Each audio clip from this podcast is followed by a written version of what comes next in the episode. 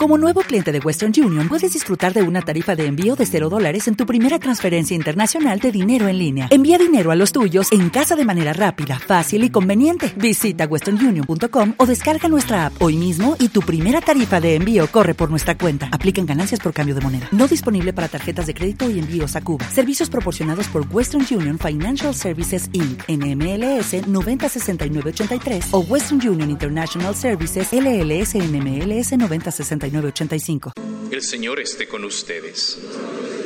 Les anuncio la buena nueva de nuestro Señor Jesucristo, según San Lucas. En aquel tiempo se acercaron a Jesús algunos saduceos.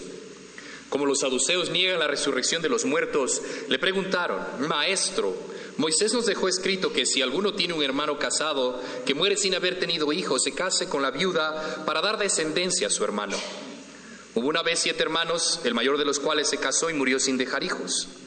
El segundo, el tercero y los demás hasta el séptimo tomaron por esposa a la viuda y todos murieron sin dejar sucesión. Por fin murió también la viuda. Ahora bien, cuando llegue la resurrección de la cual ellos, de cuál de ellos será esposa la mujer, pues los siete estuvieron casados con ella. Jesús les dijo: en esta vida hombres y mujeres se casan, pero la vida futura, los que sean juzgados dignos de ella y de la resurrección de los muertos, no se casarán ni podrán ya morir, porque serán como los ángeles e hijos de Dios, pues Él los habrá resucitado. Y que los muertos resucitan, el mismo Moisés lo indica en el episodio de la zarza, cuando llama al Señor Dios de Abraham, Dios de Isaac, Dios de Jacob, porque Dios no es Dios de muertos, sino de vivos, pues para Él todos viven. Palabra del Señor. Tomen asiento. Que la palabra de Dios ilumine nuestro corazón y el Espíritu Santo sea quien actúe para que nosotros podamos hacer vida con las enseñanzas que Él nos trae en este mediodía. Ave María Purísima. Podemos ver claramente un testimonio de fidelidad de quién es Dios para uno y cuán grande es mi amor para con Él. Lo vemos reflejado en unos niños, en unos adolescentes que educados por sus padres para vivir esa fe y particularmente menciona el texto con su madre, con lo cual en el tiempo aquel descrito, si no está mencionado el padre y se menciona la madre, es porque a lo mejor ella es viuda. Y está con sus hijos, siete de ellos, que están defendiendo lo que para ellos significa su sagrada verdad, la fe en Dios.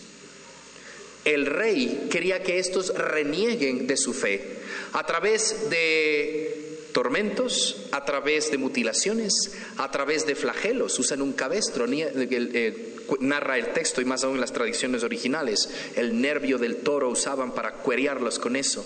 A estos pobres niños, los cuales, llenos de la fuerza del Espíritu, Preferían morir a comer un pedazo de carne dedicada a los ídolos, porque tenían mucha conciencia de que lo que se les pedía que hagan ofendía a Dios. Llamaba hoy la atención a mis niños en la, en la, misa anterior, que es la misa de la catequesis. Digo, ¿cuántos de nosotros tendríamos esa valentía de que, so peligro de que nos hieran o nos lastimen o nos maten, renegar de Dios? Reniega de Dios y te salvas la vida. Hoy en día ¿Seríamos capaces de poder hacer eso? primero pidamos a Dios que no lleguemos a tener una persecución como tal, pero tantas cosas que mandan, tantos videos que se ven y demás, uno llega a pensar y dice, ¿qué está sucediendo? Y Dios mío, ¿en qué va a parar todo esto? ¿Dónde está esa fe? ¿Dónde está esa valentía? ¿Dónde está esa presencia de Dios en la vida de cada uno de nosotros? Y danos esa luz para saber comprender cómo reaccionar ante tal cosa. Y estos muchachos dan una grandísima lección de creencia, de confianza, de fe en el Señor, porque hay una vida eterna.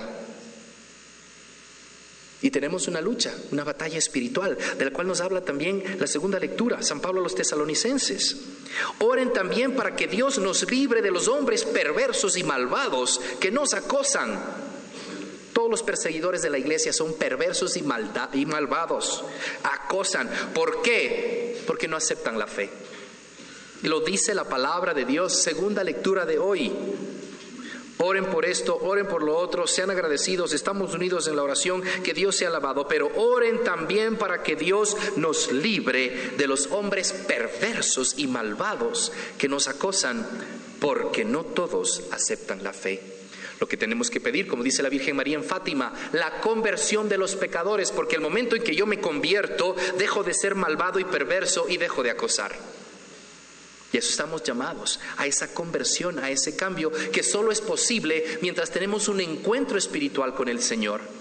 Y ese encuentro se da a través de la continua oración, escucha de la palabra, que nos recuerda Romanos 10, 17. La fe crece por la prédica y la prédica de la palabra de Dios.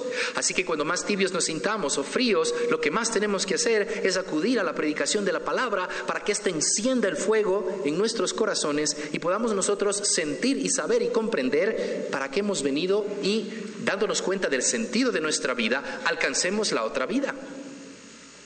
Hay otro peligro todo mundo piensa, hablando así como, como hablamos generalmente, se murió y está en el cielo, es un ángel, se acabó. ¿Quién te ha dicho? ¿Quién te puede asegurar?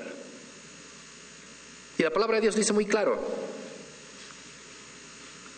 en esta vida, haciendo el caso que ya les explico después, pero en la vida futura, la vida eterna, los que sean juzgados dignos de ella y de la resurrección de los muertos. No abusemos de la misericordia de Dios. Muchos pensamos que Dios es tan bueno, no puede haber un purgatorio, eso del infierno es una historia, un mito inventado por la iglesia, bla, bla, bla, bla, bla. Porque el libro tal dice, porque ni siquiera asomó por ahí y escribió tal otra cosa. Aquí la palabra de Dios nos está diciendo, si somos juzgados dignos de, llegaremos. Si no, no. Con lo cual me lleva a mí a tener un compromiso claro de que cómo estoy yo viviendo mi fe y esa fe demostrada en las obras que realizo. Entonces se está aplicando lo que Jesús vino a decir, esa justicia y ese amor. Los saduceos cuestionan a Jesús porque ellos no creen en la vida eterna. Por eso el ejemplo, bueno, y si se casó y Moisés dijo que la descendencia y por acá, y cuando esté en el cielo, ese que tú hablas, mujer de quién va a ser. Aprovecho y haría el paréntesis, ok, si hay una viuda o un viudo y se volvió a casar en esta tierra, cuando llegue al cielo le va a tocar de Ting Marí de Dopingüe. ¿Verdad? ¿Cuál vas a escoger si resiste tu vida? Tiene otra circunstancia, es otra realidad. Una vez en el cielo, como ángeles e hijos de Dios, porque Él nos habrá resucitado. No hay necesidad de función biológica, no hay ningún tipo de necesidad de atracción física, el cuerpo será en estado glorioso cuando el mundo se acabe el terreno y venga el glorioso, simplemente estaremos fundidos en esa luz que es Dios si es que hemos sido hallados dignos de ella. ¿Qué tenemos que hacer para ser dignos hallados de ella?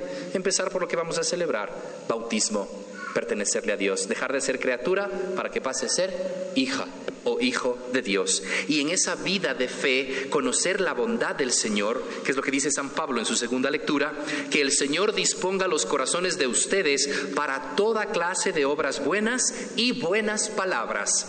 Eso es lo que nos hace dignos de la resurrección de los muertos, las buenas obras y las buenas palabras. La defensa de esa fe cumpliendo con el primer mandamiento, amar a Dios sobre todas las cosas. Así sea.